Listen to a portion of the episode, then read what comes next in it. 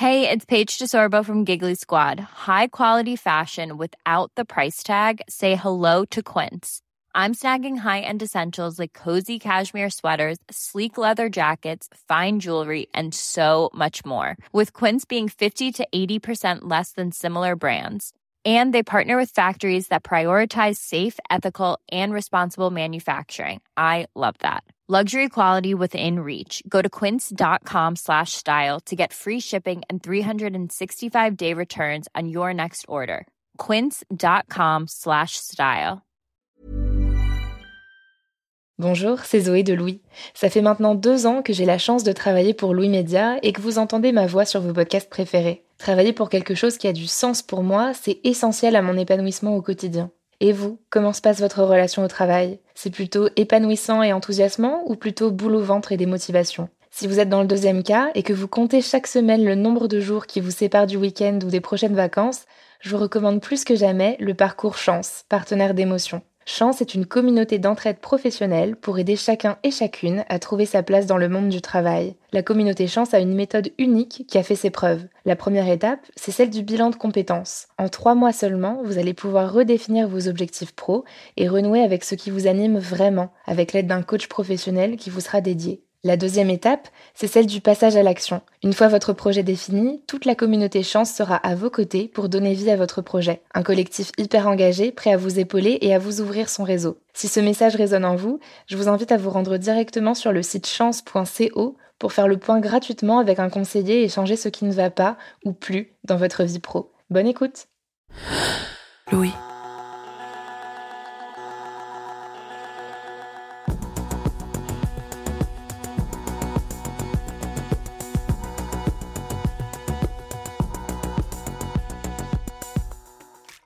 Il se passe un truc quand mes proches m'entendent à la radio ou sur un podcast. Très souvent, ils me font une réflexion sur ma voix. Ah, mais c'est fou, t'as pas du tout la même voix qu'en vrai. Mais c'est toi qui parles là Je t'ai pas reconnu. Oh là là, ta voix change tellement, c'est très perturbant. Et je dois dire que je suis assez perplexe parce que moi, je m'entends pas du tout différemment. J'ai une voix grave, un poil rauque et un débit assez soutenu. Dans la vie comme sur les ondes. Pourtant, si les personnes autour de moi sont si nombreuses à remarquer une différence, c'est qu'il doit bien y avoir quelque chose. En découvrant les témoignages qui vont suivre, je me suis posé la question. Est-ce que je change vraiment ma voix quand je travaille Quand j'enregistre un sujet? Et si oui, pourquoi? Pour paraître plus sérieuse, plus séduisante, plus intéressante? Dans cette mini-série en trois épisodes, Adélaïde Tenaglia s'intéresse à la voix des femmes dans l'environnement professionnel. Il faut parler comment au travail. Et surtout, il faut parler comme qui. Je suis Camille Maestracci. Bienvenue dans Travail en cours.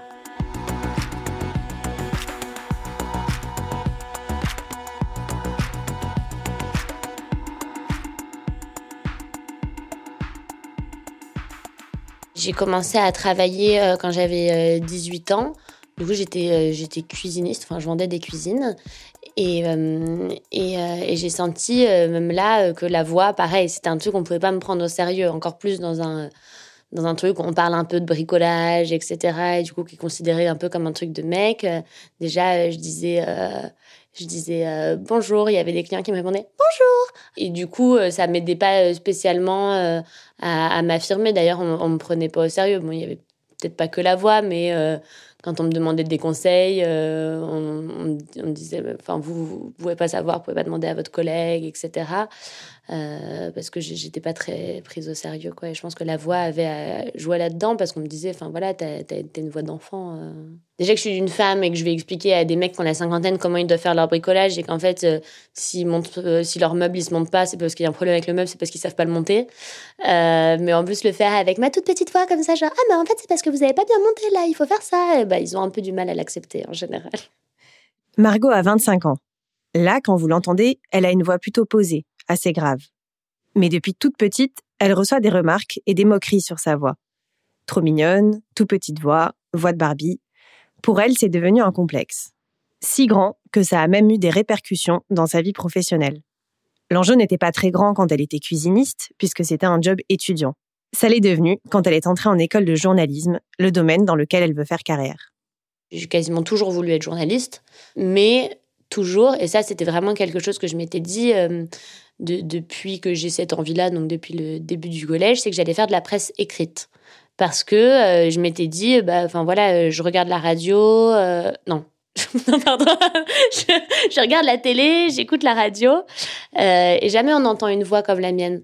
On n'entend pas. Euh, euh, bonjour, c'est le matin, voici le journal, tu vois. c'est, enfin voilà. Donc du coup, je m'étais dit, avec ma voix, c'est pas possible de faire de la télé ou de la radio. Ces inquiétudes se confirment lors de ses premiers cours d'initiation à la télé. Les premières fois que j'ai fait de la télé, bon, je montais mes sujets, je voyais bien que euh, mes, les intervenants euh, à l'école étaient contents de ce que je faisais. Mais moi, j'écoutais le sujet, je trouvais que ça n'avait aucune crédibilité, quoi. Enfin, c'était vraiment euh, un, reportage fait par un enfant de 6 ans. et, et du coup, à ce moment-là, on me disait, bon, c'est bien, mais va falloir travailler la voix. C'est quelque chose qu'on dit beaucoup en télé, va falloir travailler la voix. Alors, personne n'explique trop comment il faut travailler la voix, mais on te dit, il va falloir travailler la voix. Mais j'avais bien l'impression que pour moi, c'était pas pareil que pour les autres, dans le sens où euh, euh, les autres, il fallait qu'ils apprennent à avoir euh, une certaine diction, à, mieux prononcer les mots, à bien descendre en fin de phrase pour finir une phrase, ce genre de choses.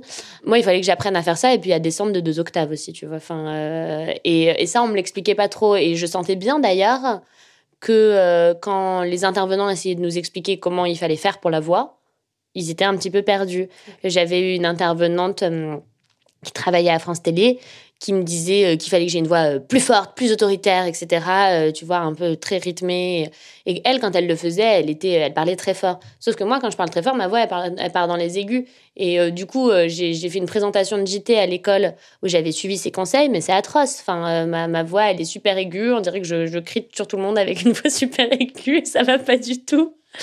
Et, euh, et du coup, euh, du coup, par exemple, ce conseil, il n'était pas adapté parce que ça, pour le coup, euh, ça, ça, ça marche pas, quoi. Enfin, je pense qu'ils étaient un petit peu perdus. Et en fait, on attendait de moi que j'ai une voix différente. Et d'ailleurs, en fait, je pense que maintenant, je me suis tellement rentrée dans la tête qu'il fallait que j'ai une voix différente que je pense que même là, je parle avec une voix un peu grave qui est pas ma voix parce qu'on est posé, on est en train de discuter tranquillement, etc. Mais ma voix de tous les jours, c'est pas celle-là. si, si je dis à mon mec, ah, il faut aller acheter, acheter le pain, et ben, je parle pas comme ça. Malgré ses complexes et des conseils parfois contradictoires, Margot décide finalement de faire de la télévision, encouragée par un de ses professeurs. Pendant ma deuxième année d'études de journalisme, j'ai fait, euh, j'étais en alternance et on m'a euh, très rapidement euh, envoyé sur le terrain. J'ai fait mes propres reportages, etc. Donc c'était super cool. Mais du coup, je faisais aussi ma propre voix. Et il se trouve que j'ai été amenée à, faire un, sujet que je trouvais assez dur parce que c'était sur, euh, sur euh, des parents qui avaient perdu leur gamin du fait d'une erreur médicale, enfin, truc assez dramatique. Et c'était la première fois que moi je faisais un sujet comme ça avec de l'émotion. et du coup, au moment où, où j'étais en train, après le reportage, quand j'étais en train de monter le sujet, j'écrivais mon, mon, com, donc le texte qu'on lit dans le reportage. Et, et, je me disais, mais, mais ce commentaire, je peux pas le dire avec ma voix. Enfin, ça, ça va pas du tout. Je peux pas parler euh, de leur deuil et, euh, et de leur souffrance avec euh, ah bah voilà il est mort c'est, voilà quoi. Ça marche pas.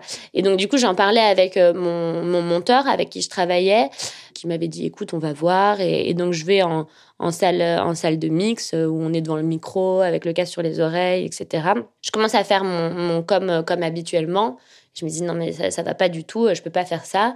Et du coup, euh, il m'a fait euh, donc à ce moment-là, lui je le vois pas mais je l'entends dans mon casque, il peut me parler et euh, il m'a fait un petit peu respirer et il m'a dit mais tu vois c'est des trucs qu'on dit beau, c'est pas c'est pas incroyable hein, mais c'est des trucs qu'on dit beaucoup en théâtre aussi. Mais il me dit tu peux parler, tu peux respirer et parler de différents endroits. Toi tu parles un peu du nez. Euh, et il dit, en fait, il faut que tu arrives à descendre ça euh, à minima dans la gorge ou au mieux dans le ventre, quoi. Et du coup, en respirant, j'ai fait ça et d'un coup, euh, j'ai eu comme un déclic.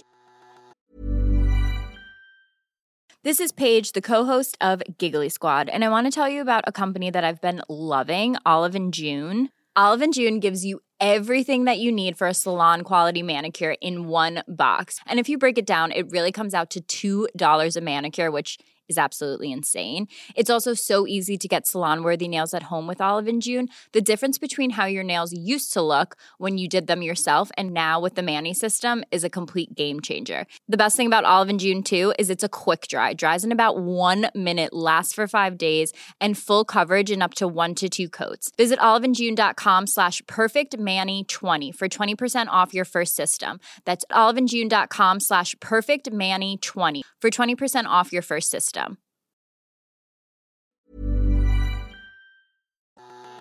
Ce jour-là, Margot comprend que ce déclic n'est pas que personnel. Il va avoir des répercussions sur son début de carrière. Soudain, elle a le sentiment de ne plus être Margot, la jeune apprentie, mais une journaliste à part entière.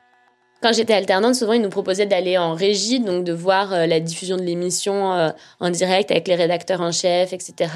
Et, euh, et du coup, j'avais été en régie le jour où j'ai fait le sujet.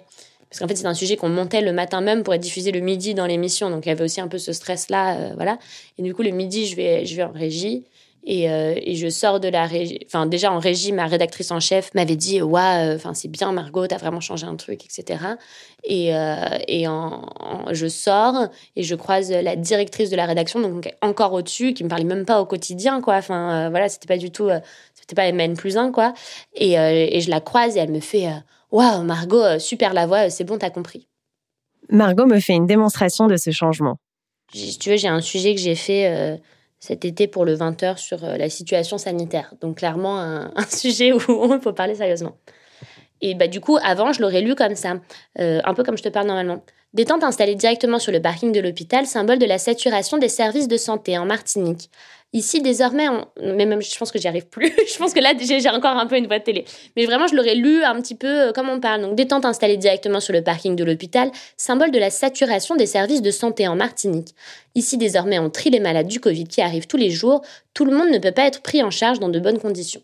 Donc, je pense que là, j'arrive plus vraiment à pas mettre de voix sur un, sur un com. Mais en tout cas, je le lisais plus euh, comme je te parle dans la vie de tous les jours. Alors que si je fais ma voix de télé, du coup, ça fait des tentes installées directement sur le parking de l'hôpital, symbole de la saturation des services de santé en Martinique. Ici, désormais, on trie les malades du Covid qui arrivent tous les jours. Tout le monde ne peut pas être pris en charge dans de bonnes conditions. Bon, j'ai un peu bégayé, ah mais, euh, mais tu vois l'idée, quoi. C'est euh, la différence.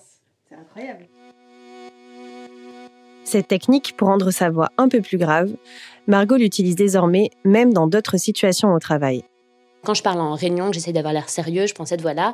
Et puis si je parle comme ça avec mes copines, je vais plus avoir cette voix-là, tu vois, qui est un peu plus haute, etc. Et, euh, moins posée. Et donc du coup, euh, du coup, tous les jours, je module euh, ma voix selon, selon la situation. Par exemple, en conf de rédaction, bon déjà, si je parle normalement, on ne m'entend pas.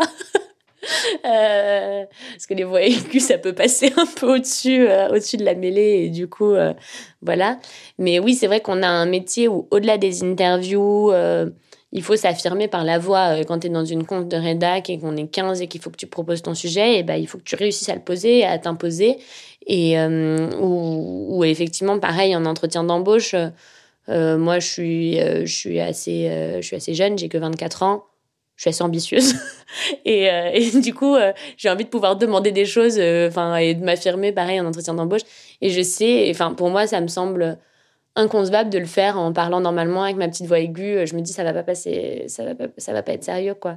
Et donc du coup non c'est des moments où effectivement je fais un effort pour prendre une voix plus grave voilà. Que ce soit un effort conscient ou non depuis les années 50 la tonalité des voix des femmes baisse. À la fin des années 90, une étude de l'University of South Australia avait constaté par rapport à 1945 une chute de 23 Hz dans la fréquence moyenne des voix entre deux groupes de femmes australiennes âgées de 18 à 25 ans. Une différence significative et audible. Et depuis, la tonalité des femmes a encore baissé. En février 2017, une nouvelle étude réalisée sur un panel de 5000 adultes et enfants allemands a démontré que les Allemandes s'exprimaient en 2017 sur une fréquence moyenne de 186 Hz contre 220 Hz il y a 20 ans. À l'époque de leur étude, les chercheurs australiens avaient émis l'hypothèse suivante. Si la voix des femmes se transforme, ce serait parce qu'elles accèdent à des postes plus importants dans la société. Pour comprendre cette transformation, Je vous propose qu'on se retrouve tout de suite dans la deuxième partie de cette mini-série sur la voie au travail. À très vite!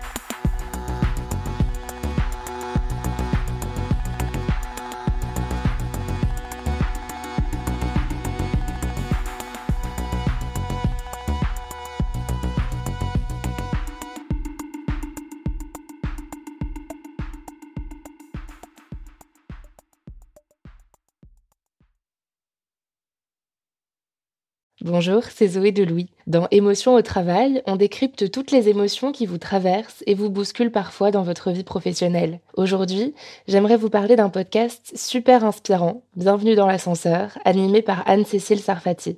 Dans chaque épisode, elle reçoit des personnes au profil varié, médecins, responsables commerciaux, chefs d'entreprise, qui ont su gravir l'ascenseur social. Parti de rien, il et elle partagent leur parcours, leurs rêves, leurs doutes, leurs émotions dans lesquelles vous vous reconnaîtrez sûrement, et donnent des conseils pour oser monter dans l'ascenseur social quand on n'y croit pas pour soi-même. Alors allez découvrir ces belles histoires de réussite en écoutant Bienvenue dans l'ascenseur, disponible sur toutes les plateformes. Merci à Bienvenue dans l'ascenseur pour leur soutien, et bonne écoute Hey, it's Danny Pellegrino from Everything Iconic. Ready to upgrade your style game without blowing your budget?